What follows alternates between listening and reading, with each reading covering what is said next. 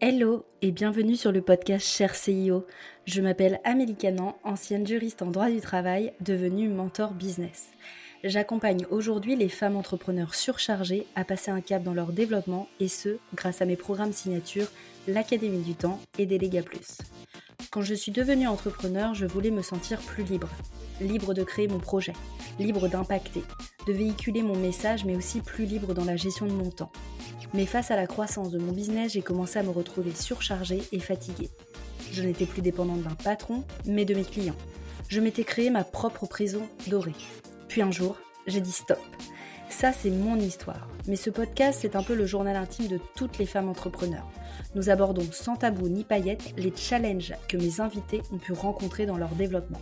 Je vais donc à la rencontre de Nana ambitieuses et nous décryptons ensemble leur business d'un point de vue gestion du temps, structuration et délégation, mes thématiques fétiches. Je suis profondément convaincue que nous n'avons pas à choisir entre une vie personnelle épanouie et un business florissant. Chaque entrepreneur est unique et a sa vision de son développement. C'est ce que nous allons mettre en lumière. C'est parti, je vous laisse avec l'invité du jour. Salut Audrey, bienvenue sur le podcast euh, Cher CIO. Merci d'avoir accepté mon invitation. Bah, avec plaisir, Ami. Je suis ravie d'être là. Trop bien. Alors, comment tu vas aujourd'hui?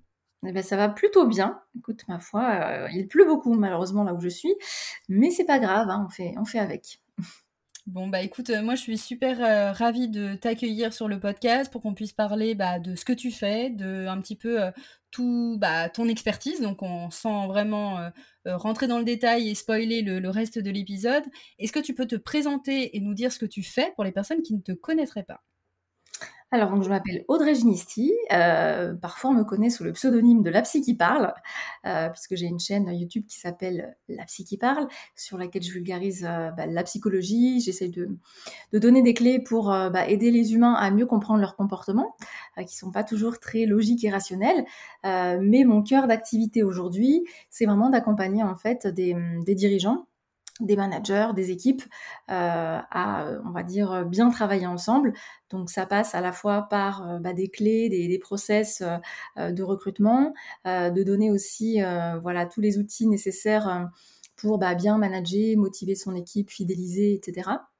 Et ça reste quand même avec des, des, outils, des connaissances en tout cas issues bah, des recherches en psychologie scientifique, parce qu'il y a énormément d'études qui sont publiées et que finalement le cœur de tout ça, ça reste de comprendre comment fonctionne l'humain, euh, comprendre ses motivations pour pouvoir euh, bah, bien guider une équipe euh, et puis même aussi recruter.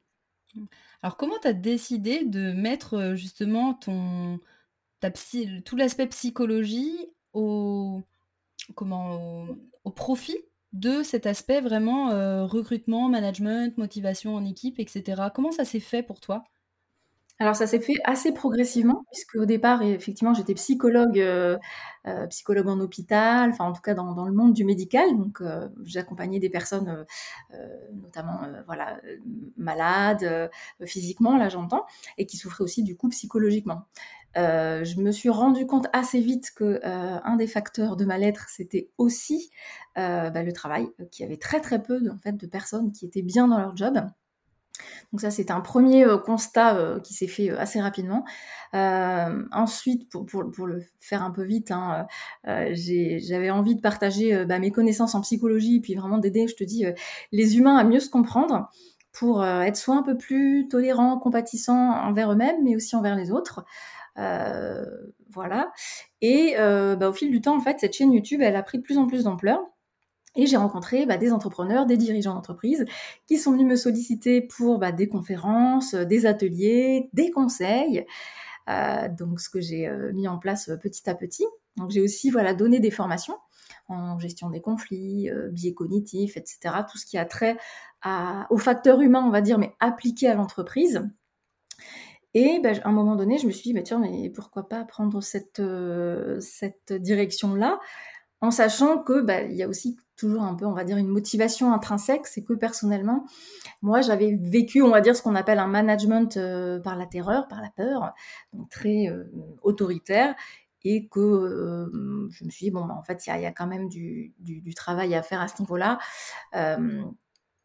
puisque, si tu veux, moi, je me suis pas positionnée forcément en tant que pauvre petite salariée qui souffrait de tout ça, même si, évidemment, ça a été mon premier ressenti au départ.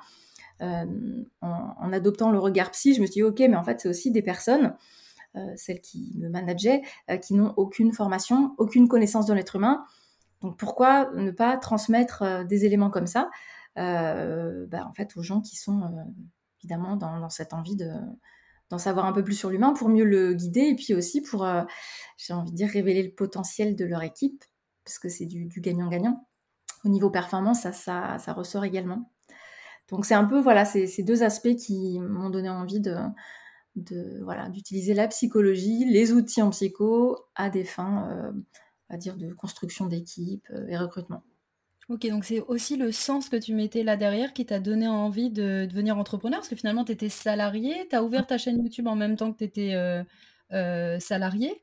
Donc, comment tu as fait la bascule là, du coup, en disant bah, c'est l'unique manière finalement de, de pouvoir accompagner ces personnes-là? C'est ça qui t'a donné envie de devenir entrepreneur?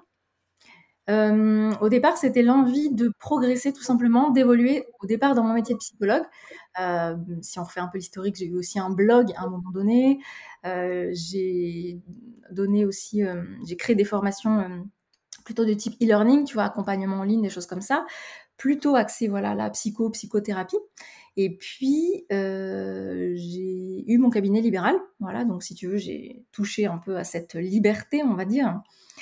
Et progressivement, en fait, euh, j'ai lâché de plus en plus la partie psycho, euh, psychothérapeute, euh, pour bah, prendre la casquette de entrepreneur, formatrice, consultante, conférencière, etc.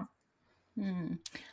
J'adore moi ce que tu fais parce que ça me la psychologie de manière générale la connaissance de l'humain c'est primordial dans beaucoup beaucoup de choses dans beaucoup de relations puisqu'en fait que ce soit dans le travail que ce soit dans un couple que ce soit même nous envers nous-mêmes c'est la, connaissance de l'humain nous permet de faire des choses incroyables en fait. Donc euh, je trouve ça super que tu aies décidé de mettre ton expertise au profit bah, des, entreprises, des dirigeants qui ont envie de justement de fédérer leur équipe, qui ont envie de recruter aussi les collaborateurs qui vont bien s'adapter derrière.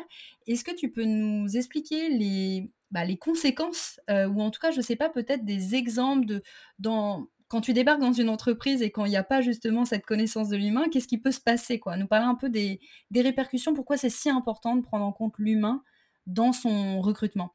Mmh.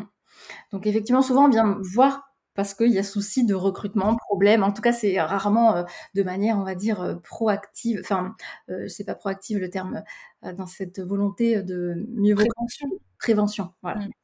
On pourra refaire cette voilà, dans l'optique euh, de, de, de, la prévention, c'est plutôt euh, en réaction à des, des événements euh, bah, parfois souvent douloureux qui se sont produits.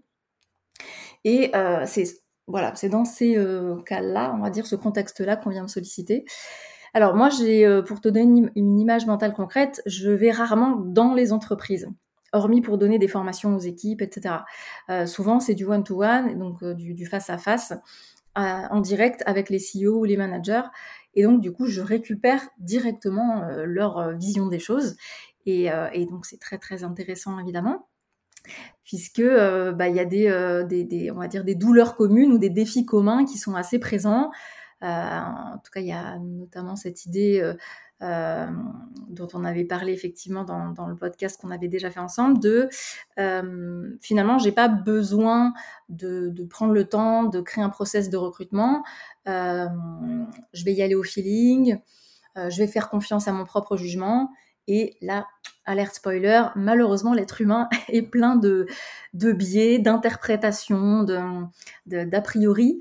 donc, quand tu recrutes au feeling, à l'intuition, eh bien, malheureusement, en fait, tu, ouvres des portes euh, pour te piéger toi-même. En fait, sans, le savoir, en fait, tu crées des, des propres pièges que, ben, malheureusement, dans lesquels on n'est euh, peut-être pas tous tombés, mais une grande, grande majorité du type bah, quelqu'un qui fait bonne impression, qui est euh, voilà, agréable, chaleureux, qui arrive en avance, qui fait un petit compliment sur je sais pas, tes locaux, ton entreprise, l'évolution de ta, ta start-up ou quoi. Bah, ça, forcément, ça va euh, influencer le jugement. Et donc, si tu n'as pas préparé ton protocole de recrutement, si tu n'es pas sensibilisé à tout ça, potentiellement, tu peux te faire avoir. Mmh. Et comment tu tu dirais enfin, quel conseil tu pourrais donner pour ne pas se laisser influencer justement par, heu, notre cerveau qui pourrait, heu, se laisser entraîner par ce feeling qui est en train de se créer avec la personne qu'on est en train de recruter Mmh. et qui finalement, peut-être, on est en train de s'éloigner du du réel besoin derrière? Alors, il y a évidemment la préparation de l'entretien, de pas y aller les mains dans les poches, heu, avec pour hem, j'ai envie de dire référence ton ton ressenti du moment. Hem, ensuite le faire peut-être à plusieurs. Heu, parfois j'invite moi les les les CEO ou les, recruteurs, on va dire, à être accompagnés d'un membre de l'équipe ou d'une personne en tout cas, voilà, qui a un rôle à jouer important dans l'entreprise, pour avoir un espèce de double regard. Parce que souvent il y a des choses qu'on ne voit pas, notamment quand tu es en interaction directe avec le candidat, bah, forcément tu peux pas être en train de discuter et en même temps avoir ce regard objectif. C'est assez compliqué et hem, d'avoir aussi une bonne connaissance de tous les biais, donc de toutes les erreurs de jugement classiques, parce qu'il y en a des courantes, voilà, qui sont assez, heu, connues. Donc on peut déjà se former, heu, les les connaître, comprendre leur mécanique et déjà quand tu comprends la mécanique, tu vas pouvoir plus facilement la repérer à l'instant T quand tu es dans l'interaction. Mais nous sommes des êtres humains et donc on on a ce qu'on appelle un un peut-être celui-ci je peux en parler parce que c'est quand même un un biais cognitif, donc un une une tendance, de de de raisonnement assez fréquente, c'est de croire qu'on est très bon juge pour évaluer les autres. Voilà, Mmh. une espèce de on appelle ça un excès de confiance et c'est souvent lui qui va nous piéger parce qu'on pense que, bah, on a déjà recruté des gens, pour peu que ça se soit bien passé, bah, on va se dire: «Bah, c'est bon, j'ai la fibre», heu et ça, c'est un truc que j'entends souvent, c'est, heu: «Oui, mais moi, de toute façon, assez rapidement, je sens si la personne, elle va être bien ou pas». J'entends aussi très, très souvent ça. Moi j'ai j'ai la fibre. C'est ça, voilà et du coup, tu vas aussi sentir si la personne, elle a la la compétence ou le feeling, heu, ou ou voilà, les les les qualités pour le travail en te basant uniquement, voilà, sur des, des a priori, des opinions. Donc voilà, préparer en amont, heu, notamment, voilà, lister les compétences attendues, techniques, hem, sociales, comportementales, heu, pour déjà avoir une base solide de référence et t'appuyer là-dessus. Un petit truc aussi peut-être qu'on peut rajouter au niveau de ce côté, se laisser avoir par notre propre, 1re impression. Moi souvent j'aide, les CEO à lister un peu les red flags, donc les signaux d'alerte du type: «Cette personne est arrivée habillée en costard cravate». Parce que ça scientifiquement, en fait, on sait que les gens qui arrivent en costard cravate, heu et aussi avec des lunettes, peuvent paraître plus compétentes. Donc ça veut pas dire que quelqu'un qui arrive habillé, heu, de cette manière-là ne sera pas compétente, mais avoir en tête que ça, ça peut influencer ton jugement. Mmh. pareil, l'attractivité d'une personne, si une personne est agréable à regarder physiquement, ça peut jouer aussi. On peut lui attribuer d'autres qualités, voilà, il y a tout un tas de petits red flags qu'on peut avoir, en fait, finalement, tu vois, à côté de soi sur sa petite feuille, heu, pour se dire: «Tiens, je prends note de ça, heu, je prends conscience que ça peut jouer dans la balance malgré tout». Oh, c'est intéressant, c'est-à-dire qu'on se sert un petit peu de ce qu'on voit de prime abord, mais apprendre aussi un petit peu à s'en détacher et à prendre du recul, de quand même le remarquer, mais de prendre du recul par rapport à ce qu'on vient de remarquer pour toujours prendre une décision qui va être un petit peu plus, heu, objective, heu, qu'être embarqué par ses propres, heu, biais, heu, cognitifs comme tu disais et alors, une question qu'on me pose, régulièrement, moi je vais avoir ma manière de de répondre, mais j'aimerais bien avoir ton point de vue sur, sur le sujet, sur comment on fait justement pour ne pas se laisser embarquer donc par ces biais cognitifs et pouvoir examiner la personne? Comment on fait, pour lui poser les bonnes questions, heu, pour aller repérer, heu, bah, notamment alors donc tu disais du comportement, l'aspect technique et cetera. Comment on fait pour poser ces bonnes questions et avoir des réponses qui nous permettent de dire si oui ou non la personne elle valide ce point dont on a réellement besoin dans notre entreprise? Mmh mh. Alors je vais te dire déjà en te répondant, heu, voilà ce qu'il ne faut pas faire. Alors dans le ce qu'il ne faut pas faire et qui est très, très courant, c'est surtout les questions fermées. Donc les questions fermées, c'est les questions auxquelles on répond par oui ou non. Du type, heu: «Oui, est-ce que vous êtes quelqu'un d'organisé et de méthodique?» Là, j'ai envie de te dire, la personne sait très, très bien, heu, Mmh. ce que tu attends, heu, voilà. Donc forcément, elle va te répondre: «Oui», de la même manière. Il y a mais il y a plein de questions comme ça. Là, ça paraît, évident que, bah, non, on va pas poser cette question. Mais en fait, il y a plein, plein de de questions comme ça que les recruteurs posent, sans capter que, bah, en face, la personne, elle a très, très bien saisi, heu, quelle était la bonne réponse ou la réponse attendue et elle va le voir aussi avec tes mimiques. le recruteur ne se rend pas forcément compte, mais il va avoir certaines expressions qui vont venir valider ou invalider la réponse, et la personne va s'appuyer dessus, pas forcément pour manipuler le recruteur, mais c'est un comportement social, normal, humain. elle va vouloir plaire parce que, qu'on le veuille ou non, c'est un moment de, de, séduction, si tu veux. On doit un peu, entre guillemets, se vendre, renvoyer une bonne image. Donc forcément, bah, selon la manière dont euh, le recruteur va poser la question, est-ce qu'on pourrait dire que vous êtes quand même quelqu'un qui sait s'intégrer à une équipe? Bon, ben voilà. Euh, oui, non, c'est des vraies questions. Hein, en fait, euh, c'est marrant ce que je dis, j'aimerais bien avoir ton point de vue, mais en fait, je leur, je leur conseille exactement la même chose, c'est-à-dire que les questions fermées, il n'y a rien de plus induit. En fait, on induit déjà la réponse derrière. Il n'y a aucune liberté, aucune expression de, de, matérialisation d'une quelconque expérience sur le sujet ou quoi. Donc, c'est toujours poser des questions ouvertes. Euh, et est-ce que tu leur demandes, toi, d'appuyer ça sur un exemple peut-être concret? Exactement. Donc de toujours s'appuyer sur des expériences euh, passées, souvent c'est le mieux. Euh, donc en fait d'étayer, d'argumenter leurs réponses, en sachant que euh, voilà la question, elle doit évidemment être en lien avec une compétence recherchée. C'est pas parce que ça c'est assez fréquent les questions. oui alors vous préférez, je sais pas moi, le chocolat ou la vanille? Tu vois un peu pour le côté friendly, sympathique, chaleureux. Mais en fait toi-même tu peux te biaiser en faisant ça. tu es en train de créer aussi d'autres pièges. Et puis ça apporte rien en fait. Alors oui, ça fait un petit côté sympa, mais que tu le veuilles ou pas, ça va t'influencer.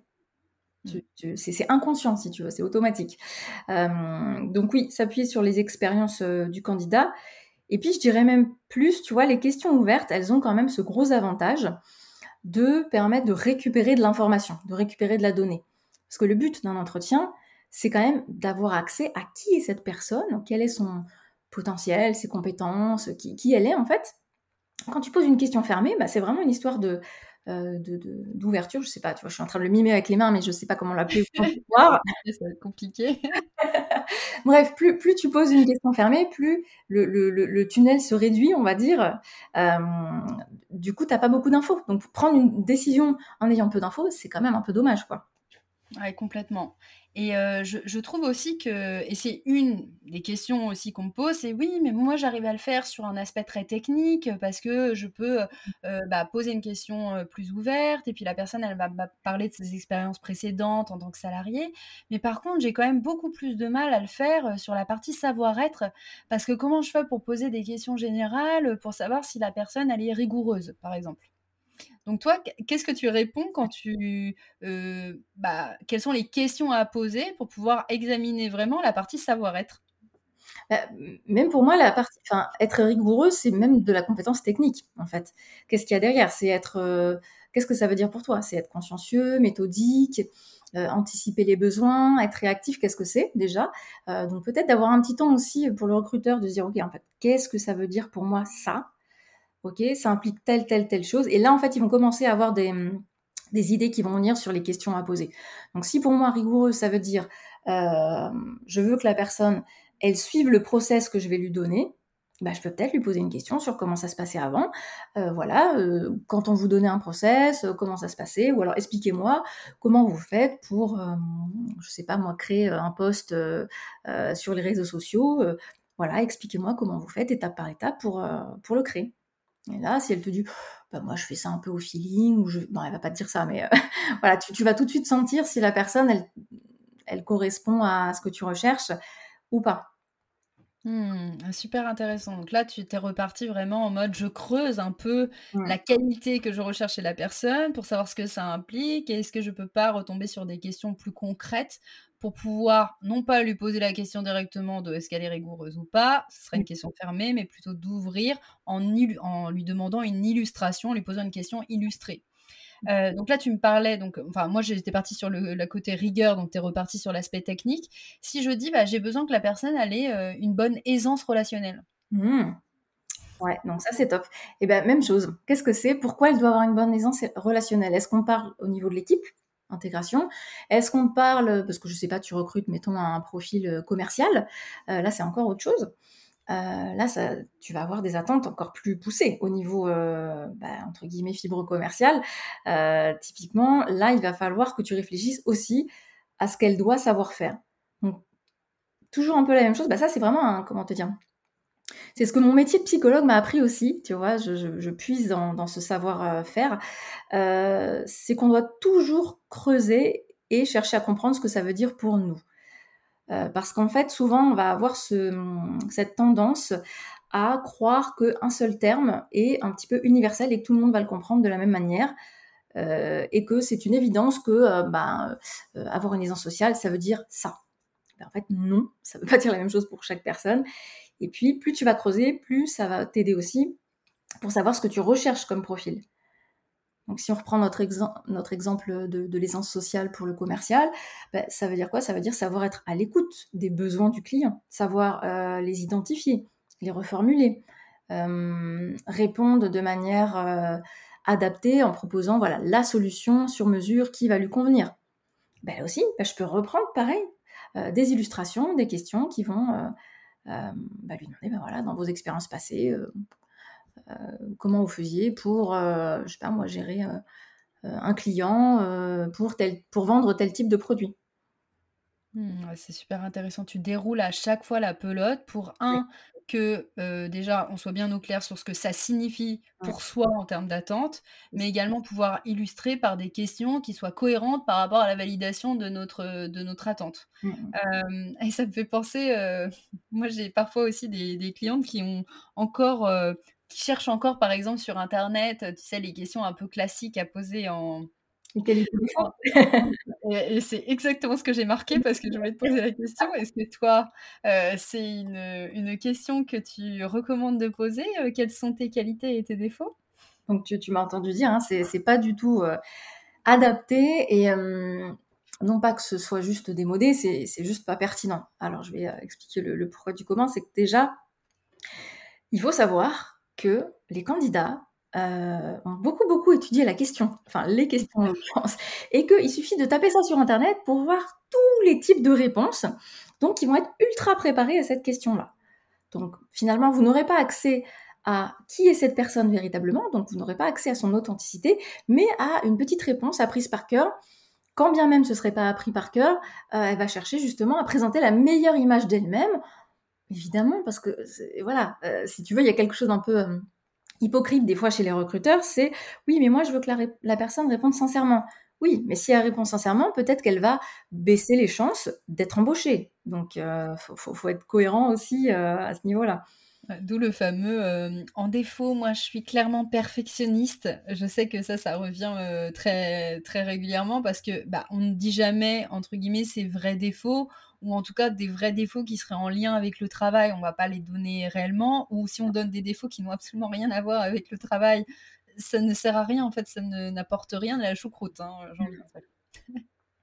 Donc ce sont les genres de questions à bannir. Euh, de plutôt se centrer, en tout cas sur son, je, trouve sur son, sur le réel besoin du, bah, du recruteur pour pouvoir vraiment amener des questions qui vont vraiment nous permettre de faire valider la, la compétence recherchée, que ce soit, comme tu dis, des compétences techniques, des compétences sociales euh, et d'autres types de, compétences. comment on fait, alors au-delà de l'aspect euh, vraiment validation des compétences, pour savoir qui, qui est la personne, en fait, qui vraiment euh, on a en face de nous? Est-ce que tu as des pistes? Est-ce que tu fais des, je sais pas, est-ce que tu utilises des, tests? Est-ce que, parce que bon, là, on parle de, délégation de manière euh, générale, mais on peut aussi avoir déjà une équipe. Euh. donc c'est parfois, on a aussi besoin de savoir comment la personne va s'intégrer dans l'équipe actuelle. Est-ce que toi, tu recommandes de faire des tests, je sais pas, de personnalité euh, Comment tu fais pour savoir vraiment qui tu as en face et comment elle va s'intégrer dans l'équipe? Alors déjà, il y a en fait un premier élément dont on n'a pas parlé, mais qui est primordial, qui est largement sous-estimé, c'est tout simplement de mettre à l'aise le candidat. Donc de ne pas le tester. Et malheureusement, on voit encore beaucoup, beaucoup de recruteurs qui pensent, euh, ou même de, cabinets hein, qui conseillent euh, euh, de mettre le candidat un peu sous pression parce qu'on veut faire ressortir, je sais pas, son potentiel ou je ne sais quoi. J'ai juste envie de vous poser la question, mais quand on vous presse comme un citron et qu'on vous stresse, est-ce qu'à votre avis, c'est là où vous révélez le meilleur de vous-même? Le potentiel est, pas, est moins là. Hein. voilà, il va plus rester grand-chose à la fin. D'autant que ça renvoie aussi une très très mauvaise image de, votre management et de l'entreprise. Donc c'est un petit peu, c'est un petit peu dommage. Euh, donc il y a ça, ça paraît tout bête, mais vraiment d'accueillir le candidat, lui proposer un café, lui demander s'il a fait bonne route, tu vois, vraiment de le mettre à l'aise parce qu'en fait, tu vas créer ce qu'on appelle en psychologie de la sécurité psychologique. Et ça, c'est ce qui permet, on le sait aujourd'hui, hein, de, de, mettre en confiance les gens. Et c'est vraiment le facteur qui va te permettre bah, tout simplement de récolter des informations le candidat, bah, tu peux très bien lui dire, bah voilà, en fait, le but, c'est pas de vous tester. Euh, mon but à moi, c'est pas de vous mettre sous pression, c'est de voir si le poste vous correspond, que vous correspondez au poste. Donc, en fait, on est juste en train de discuter. Tu vois, tu peux lui dire ça. Tu vois, ça, ça baisse un petit peu la, pression, ça lui permet de se détendre et euh, c'est plus, cool aussi pour toi. Et euh, pour répondre à ta ton, autre question, c'est oui, oui, j'utilise des tests. Alors moi, je recommande pas forcément d'utiliser les tests, j'ai envie de dire, qui sont sur le marché je ne vais pas les citer, ils sont déjà suffisamment connus, euh, parce que en fait, euh, en tout cas, de ne pas les utiliser aussi comme seule source euh, pour ton recrutement, parce que là aussi, tu peux être biaisé. Imaginons, voilà, on prend un cas que j'ai déjà vu malheureusement plusieurs fois. tu fais passer le test et puis tu vois que bah, la personne, en fait, elle a vachement bien répondu et qu'elle a un profil que tu trouves vachement cool, qui va pouvoir s'intégrer enfin, tu penses qu'elle va pouvoir s'intégrer avec le, reste de l'équipe parce qu'elle a le même, le même profil que l'équipe. Bah, souci, c'est qu'en réalité, tu as embauché la personne et puis finalement, tu te rends compte qu'elle ne s'entend pas du tout euh, avec l'équipe. Donc finalement, ces tests-là, courants dans le marché, ne sont pas euh, prédicteurs, ne permettent pas de, prédire le comportement de la personne. Voilà. Euh, donc c'est déjà une première chose. Donc finalement, moi je dis c'est un petit peu l'équivalent de, je suis un peu rude, hein, mais tu, tu, joues aux fléchettes. Euh, hein, euh, donc tu, veux viser la cible en théorie, hein, qui serait euh, trouver la bonne personne pour ton entreprise, bah, tu joues aux fléchettes mais avec les yeux bandés. C'est un peu ça, tu vois, cet équivalent-là. le hasard, c'est un peu kiff-kiff. Et d'autant que selon ses réponses, donc imaginons qu'elle renvoie une bonne image sur son profil, sur son test, là, bah, là aussi, tu peux avoir une, une idée qui va fausser en fait tes questions lors de l'entretien tu auras remarqué qu'elle est très euh, rigoureuse, je sais pas, et eh ben bien sûr, tu vas en fait lui poser des questions et finalement, c'est ce qu'on appelle le biais de confirmation, tu vas garder en tête les informations qui vont valider cette première impression et tu vas rejeter ou minimiser euh, ce qui va invalider cette première impression. Et c'est très inconscient, c'est très automatique. Donc, même si tu le sais, c'est assez dur de lutter contre. Donc ça, c'est dans les cas où tu fais passer des tests euh, euh, qui sont basés plutôt sur des théories, euh, on va dire, approximatives, voilà, qui permettent pas de prédire les comportements. Après, moi, dans ma pratique, dans les accompagnements que je propose, j'utilise des tests de personnalité, dont un qui s'appuie sur le, modèle aujourd'hui qui est reconnu scientifiquement, qui s'appelle le modèle Big Five, modèle en cinq facteurs. Et justement, aujourd'hui, c'est ce modèle-là qui fait consensus dans la communauté scientifique pour dire ah oui, qu'en fait, quand on fait passer ce test-là, eh bien oui, les comportements euh, bah, correspondent en fait à ce qu'on a vu au niveau des résultats. Hmm. Euh, J'ai une, question qui me vient là. Ce test de personnalité, tu le fais, tu le fais réaliser à quel moment? Est-ce que tu le fais réaliser euh, en amont de l'entretien pour un peu sélectionner les candidatures, ou est-ce que tu le fais plutôt, je sais pas, après l'entretien pour pouvoir t'aider à sélectionner les candidats que tu as eu en entretien? C'est une super question. Alors, euh, souvent, je propose même de l'utiliser euh, pour le top 3, on va dire, des candidats sélectionnés, si tu as beaucoup de personnes. Euh, parce qu'en fait, en amont, comme tu l'as compris, hein, il y a toutes les questions comportementales de personnalité qu'on va poser en fait bah, avant, qui vont déjà nous donner de l'info. Et donc oui, c'est à faire passer plutôt après, après l'entretien, en sachant que moi, ce que je propose souvent, c'est de pas forcément se fier à, l'idée qu'on se fait du pro. Enfin, comment dire? Souvent, on a des espèces de croyances que la personne, elle doit avoir tel et tel trait de personnalité. C'est pas forcément vrai. Typiquement, tu vois, je reprends l'exemple du commercial. Euh, il y a cette croyance populaire qu'un bon commercial sera une personne extravertie. En fait, non. les extravertis font pas forcément les meilleurs commerciaux. Euh, ce sont plutôt les ambivertis. Donc, c'est les gens qui sont au milieu, ni introvertis ni extravertis. Je ne connaissais même pas ce terme. J'adore. J'apprends plein de trucs. Ambivert, euh, ça dépend comment tu as envie de le dire. Des fois, je dis ambivert parce qu'en anglais, euh, voilà. Et mais pour autant, il faut faire attention parce qu'il ne faut pas non plus s'enfermer là-dedans et se dire, bah voilà, moi je veux quelqu'un parce que j'ai vu qu'il fallait des ambivertis qui est uniquement comme ça Ça vient juste en fait éclairer ce que tu as déjà bah, récupéré comme info lors de l'entretien. Et puis moi je trouve ça génial, et c'est surtout dans ce cadre-là que je l'utilise, c'est pour le onboarding, pour la phase d'intégration. Donc selon le profil de personnalité que tu vas avoir, donc si mettons tu as un introverti et que finalement toi ton, lieu de travail pour tes collaborateurs, bah, c'est un open space, bah, probablement que tu vas devoir peut-être euh, ménager des temps pour cette personne, ou en tout cas pour les introvertis au moins de ton, équipe, euh, pour qu'elle soit seule, ou alors des espaces un peu plus euh, intimes pour recharger les batteries, parce qu'en fait tout ça derrière, en fait, il y a quand même un enjeu de performance malgré tout. Si on raisonne euh, au niveau euh, travail, bah, en fait, euh, pour un introverti, être avec du monde, ça lui fait perdre son énergie. Donc potentiellement, il peut être aussi bah, moins, bah, moins concentré. Enfin, tu vois, il y a plein de choses qui peuvent jouer. Moins bien aussi socialement avec les autres, parce qu'en fait, il perd aussi son énergie. Et donc lui offrir des petits voilà, lieux comme ça, ou alors de, savoir que quand il prend sa pause et qu'il va fumer sa clope dehors, il faut peut-être pas le déranger parce qu'il recharge les batteries aussi. Mmh, j'adore. Bon, euh, pour pouvoir faire une, petite parenthèse euh, que je laisserai pour les auditeurs, mais on a enregistré euh, juste avant avec Audrey un, autre épisode. du coup, c'est Audrey qui me pose des questions. Et c'est vrai que nos expertises sont très complémentaires parce que moi, je vais plutôt être sur la structuration de la délégation et toi, tu as vraiment la prise en compte de l'humain à chaque phase du, process. Voilà, tu viens de parler d'onboarding, on pourra parler aussi un tout petit peu plus tard du management. Et, sur le recrutement, j'apprends aussi beaucoup, beaucoup de choses. Donc, je, trouve ça génial. Merci beaucoup de nous, partager tout ça. toi, tu es. si je reviens sur la phase de recrutement, là, du coup, tu m'as dit que le test de personnalité, finalement, c'était plus vers la fin, après, pour pouvoir vraiment, pour le pôle position, on va dire, aller affiner euh, toute cette partie-là. Sur la phase plutôt en amont, c'est-à-dire pour pouvoir récolter les candidatures, il y a toujours le fonctionnement un peu classique de euh, je vais demander euh, le CV et la de motivation. Qu'est-ce que tu penses de ça Parce que tu me parlais des informations que tu récoltes en amont de l'entretien. J'aimerais bien que tu nous, expliques un petit peu, toi, ce que tu conseilles, que peut-être tu recommandes en amont pour pouvoir justement la sélectionner les candidatures. Mmh. Alors, je dirais déjà, même pour filtrer, entre guillemets, et attirer les bons candidats, ça va être une super annonce de recrutement. Ça se joue pas qu'au niveau de l'annonce, mais euh, il y a quand même pas mal de choses qui peuvent transparaître. En fait, tu dis déjà quelque chose de ton entreprise dans la façon dont tu vas écrire ton annonce.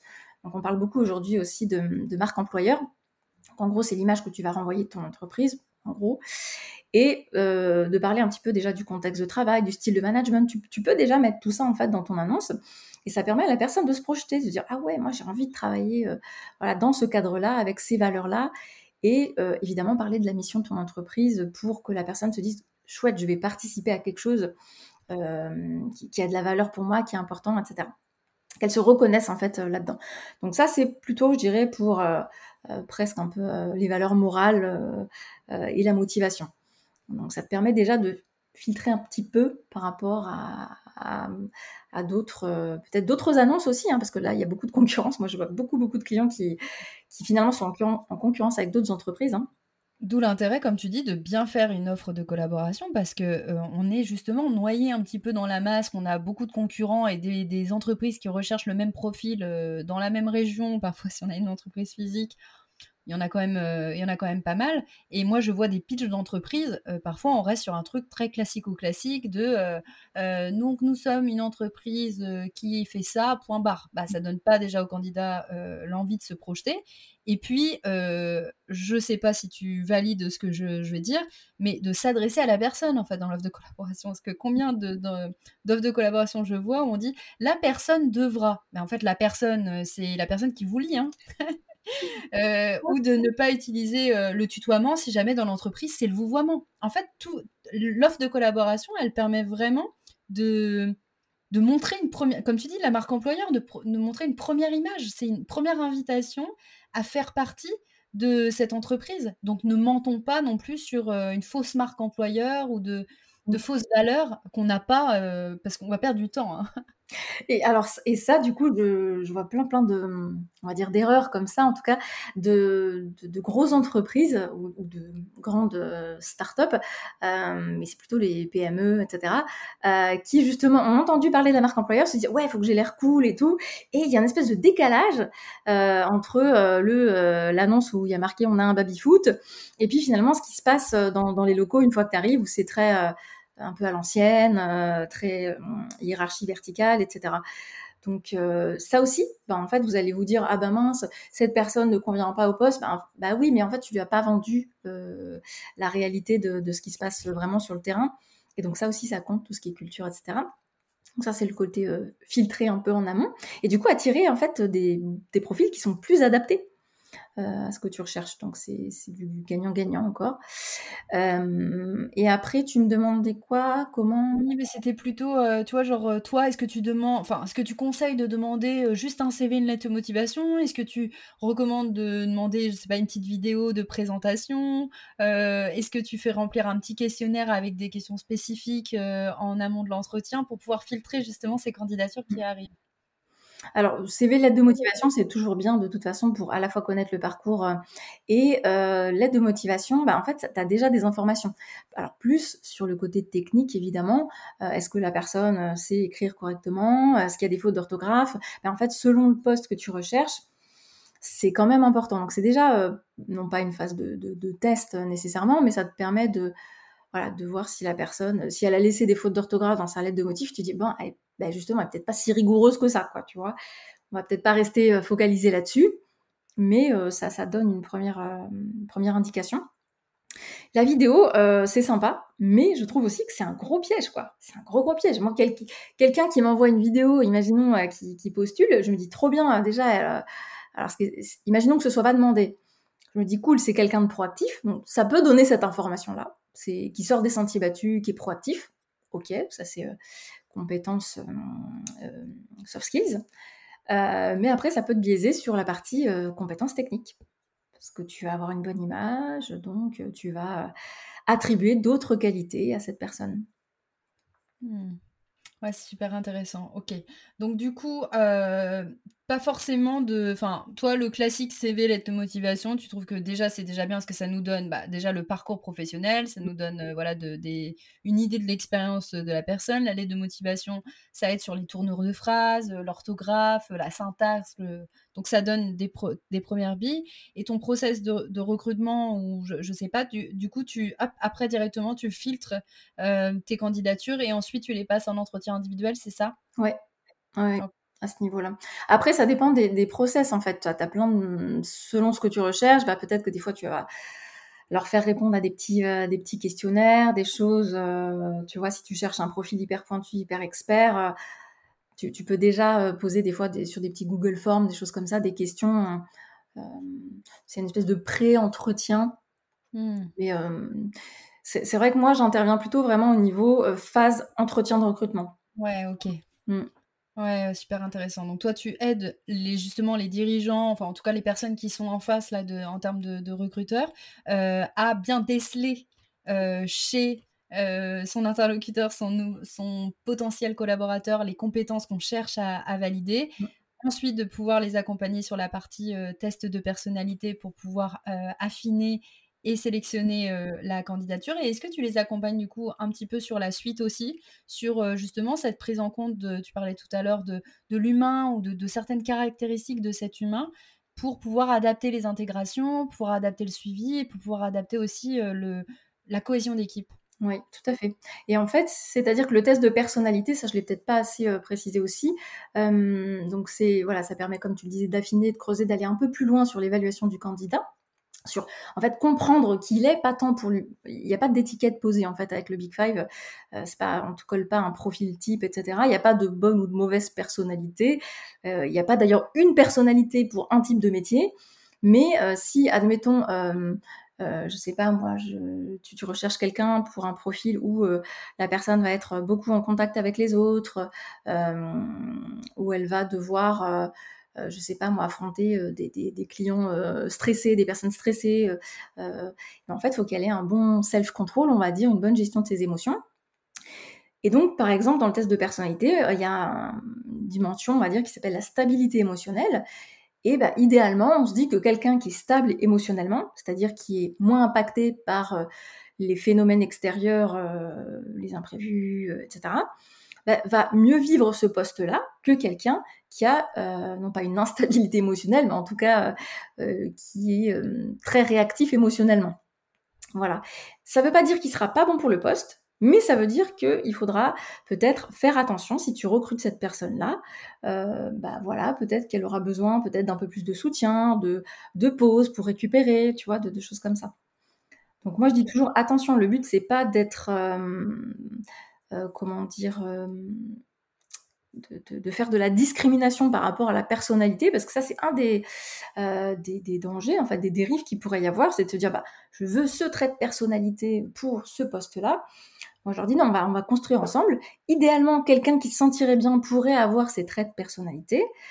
Ne sont pas exclus les autres traits. Et, et, après, il suffit juste de le savoir. Donc moi, je leur dis, ok, cette personne-là, c'est top parce que elle a ce côté créatif, ouverture d'esprit. donc ça présage quoi? Ben, En fait, qu'elle va surkiffer toutes les nouvelles tâches, etc. Mais attention, ça veut dire que si tu la laisses sur un truc de routine, tu vas la perdre. Tu vas pas réussir à la fidéliser. Mmh, de, de besoin. Ouais, c'est super, c'est super intéressant.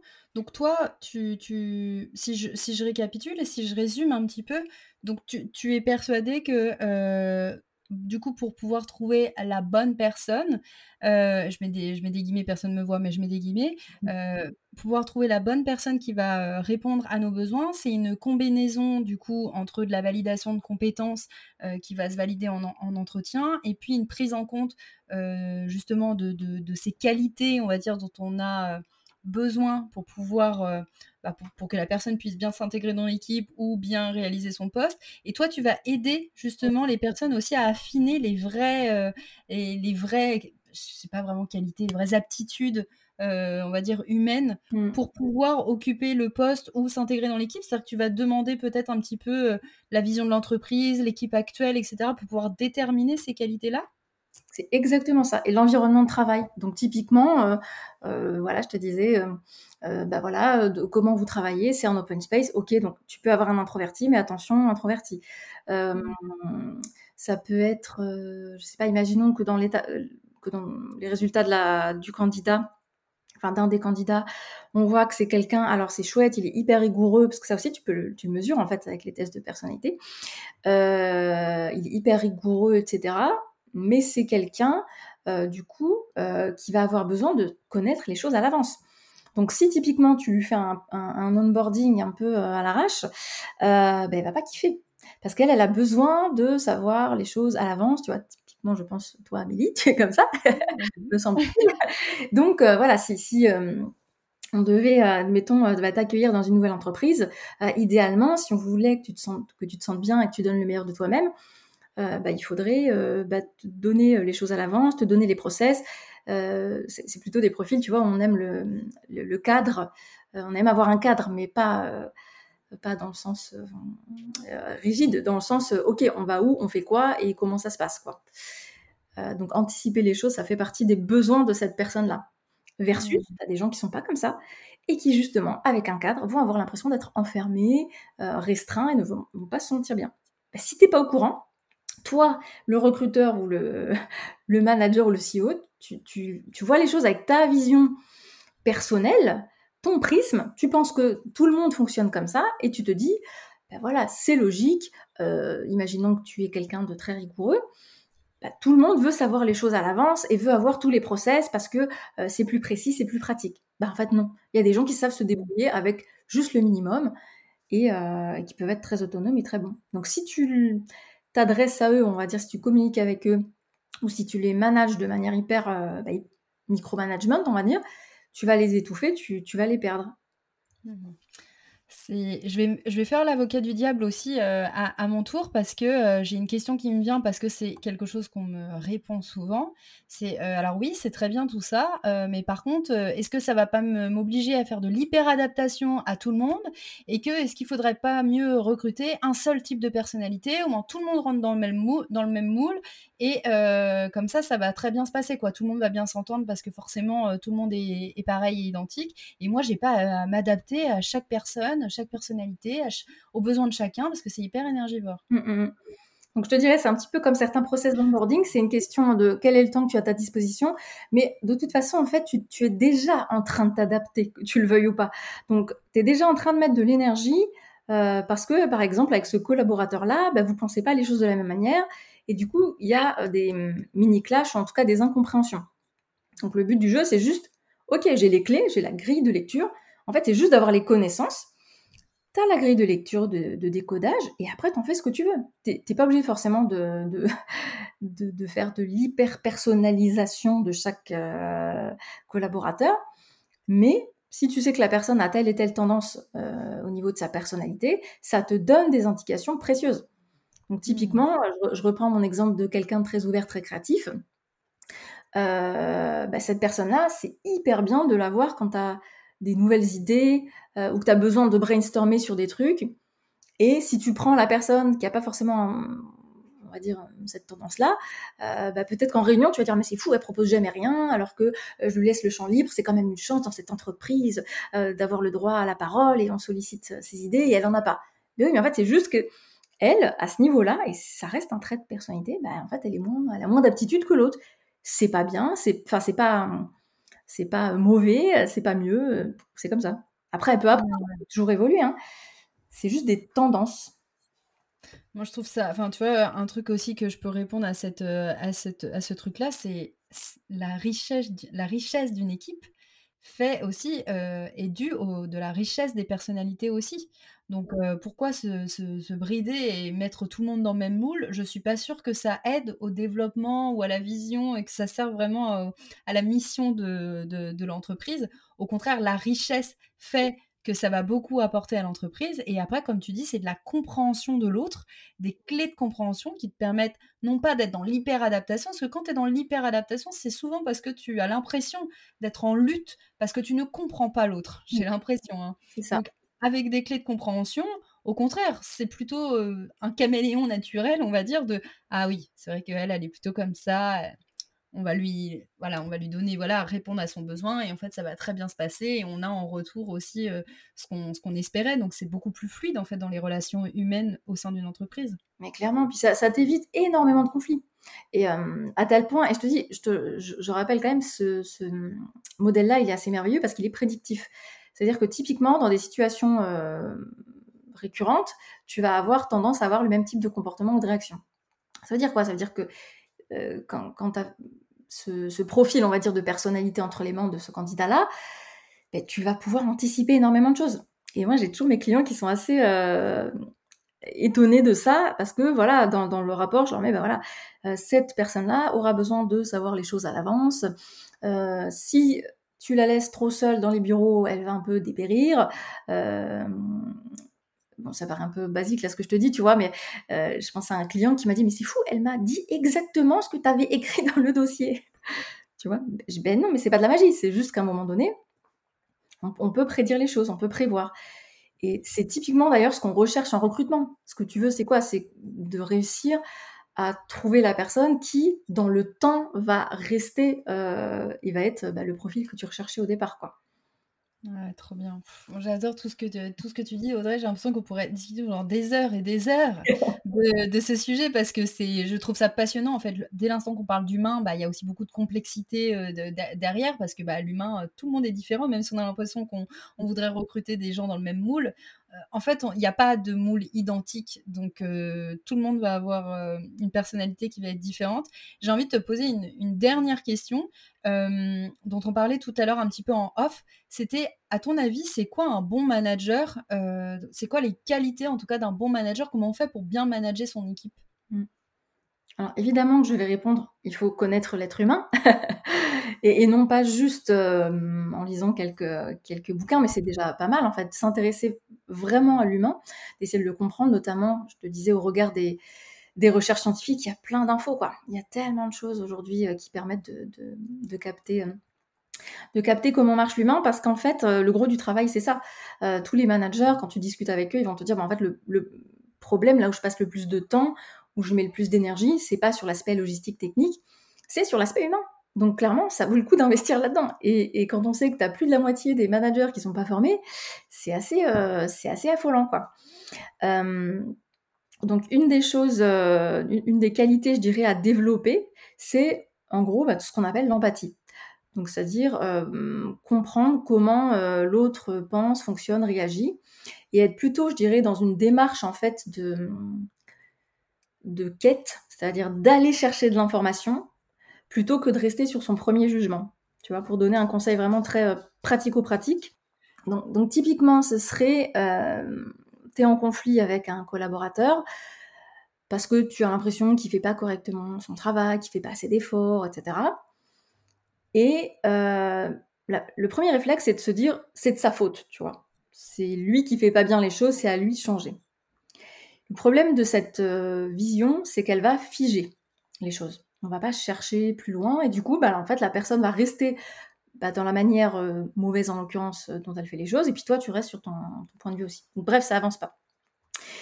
Le but du jeu, ça va être justement d'essayer de savoir quelles sont les raisons autres que mes a priori euh, de départ qui pourraient expliquer que cette personne fait pas correctement son travail, sa mission ou sa tâche et d'aller, bah, par exemple, discuter avec elle. Bah, qu'est-ce qui fait que, je t'ai expliqué plusieurs fois, cette tâche-là, bah, comment ça se fait que c'est pas hum, fait correctement ou de la manière dont je te l'ai montré?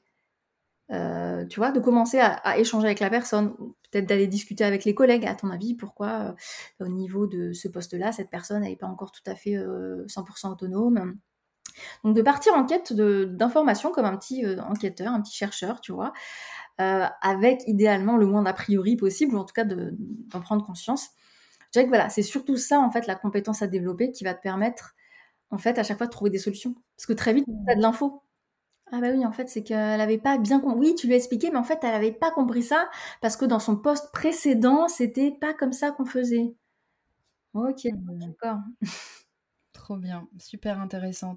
T'aurais une ressource enfin, je me mets là, un petit peu dans la, peau euh, d'une personne qui dit bon bah clairement j'ai des choses à améliorer, donc on peut partir sur des voilà, hein, il y a des accompagnements, il y a des mmh. formations, des choses un peu euh, payantes, mais pour pouvoir ouvrir un petit peu l'esprit, peut-être sur cette partie-là, est-ce que tu aurais une ou plusieurs ressources de choses que, mmh. qui viennent en tête, hein, peut-être pas, mais ouais, que tu pourrais recommander Il y a un livre, moi, que j'aime beaucoup, euh, qui a été écrit par une chercheuse qui a fait 30 ans de, recherche justement sur le sujet de, de l'état d'esprit, de, notre réaction face à, l'échec, etc., qui s'appelle Oser réussir. Et elle parle de euh, growth mindset. Euh, non pas growth mindset nécessairement dans l'optique euh, croissance, business, etc., mais euh, plutôt de la manière dont on voit les choses et comment ta vision du monde, ta vision même de ce que tu fais, peut influencer positivement ou négativement tes comportements, ta vie, ton succès, etc. Et donc ça, c'est issu de 30 ans de recherche scientifique, donc c'est passionnant, très accessible. Et à titre personnel, moi, ça m'a beaucoup aidé justement à me développer, à, à, grandir, si on peut dire ça comme ça. Euh, et après, autre petite ressource qui va bientôt sortir, c'est un petit, guide gratuit que je suis en train d'écrire justement, euh, plutôt sur le recrutement. Euh, donc attention aux biais, donc ça va être ça une grille de, de des, principaux biais, on va dire, que vous pouvez retrouver pour éviter de tomber dans ces fameux pièges, et aussi une petite grille d'évaluation pour ben, en fait évaluer objectivement ou le plus objectivement le candidat que vous avez en face de vous. Ah, super intéressant. Bah, trop bien, merci pour, euh, pour euh, tout ça, Audrey. Mmh. Euh, la dernière des dernières questions que je voulais te poser, c'est comment on fait pour travailler avec toi? Eh ben, c'est pas très compliqué. J'ai un profil LinkedIn, profil Instagram aussi. Donc sur LinkedIn, je suis Audrey Ginisti. Sur Instagram, bah, c'est pareil. J'ai un profil Audrey Ginisti. j'ai un profil aussi La Psy qui parle, mais c'est plus voilà pour la vulgarisation et les choses un peu plus ludiques, on va dire. Et donc tout simplement par, par ces réseaux. Super. Eh ben, je mettrai les liens euh, ressources euh, dans la description de l'épisode. Je te remercie encore énormément, Audrey, d'avoir accepté mon invitation, d'avoir partagé tout ce que tu as euh, pu partager, d'avoir partagé ton expertise aussi et de l'avoir mis au service de, bah, des gens qui nous écoutent. Donc vraiment, merci beaucoup pour ça. Eh ben, avec grand plaisir et je te remercie beaucoup. C'était un chouette moment. Trop bien. Donc euh, merci encore. Et euh, moi je fais euh, ce, petit appel aussi, c'est qu'avec Audrey, comme je l'ai mentionné en milieu d'épisode, nous avons tourné un épisode sur le, sur le podcast d'Audrey. Je mettrai aussi l'épisode dans les ressources. On a parlé de plutôt d'onboarding, donc d'intégration, d'accueil du collaborateur.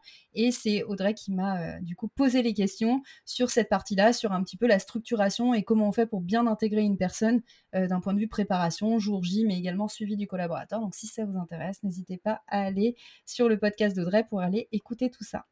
À très bientôt Audrey. Bravo à toi, tu as écouté l'épisode jusqu'à la fin.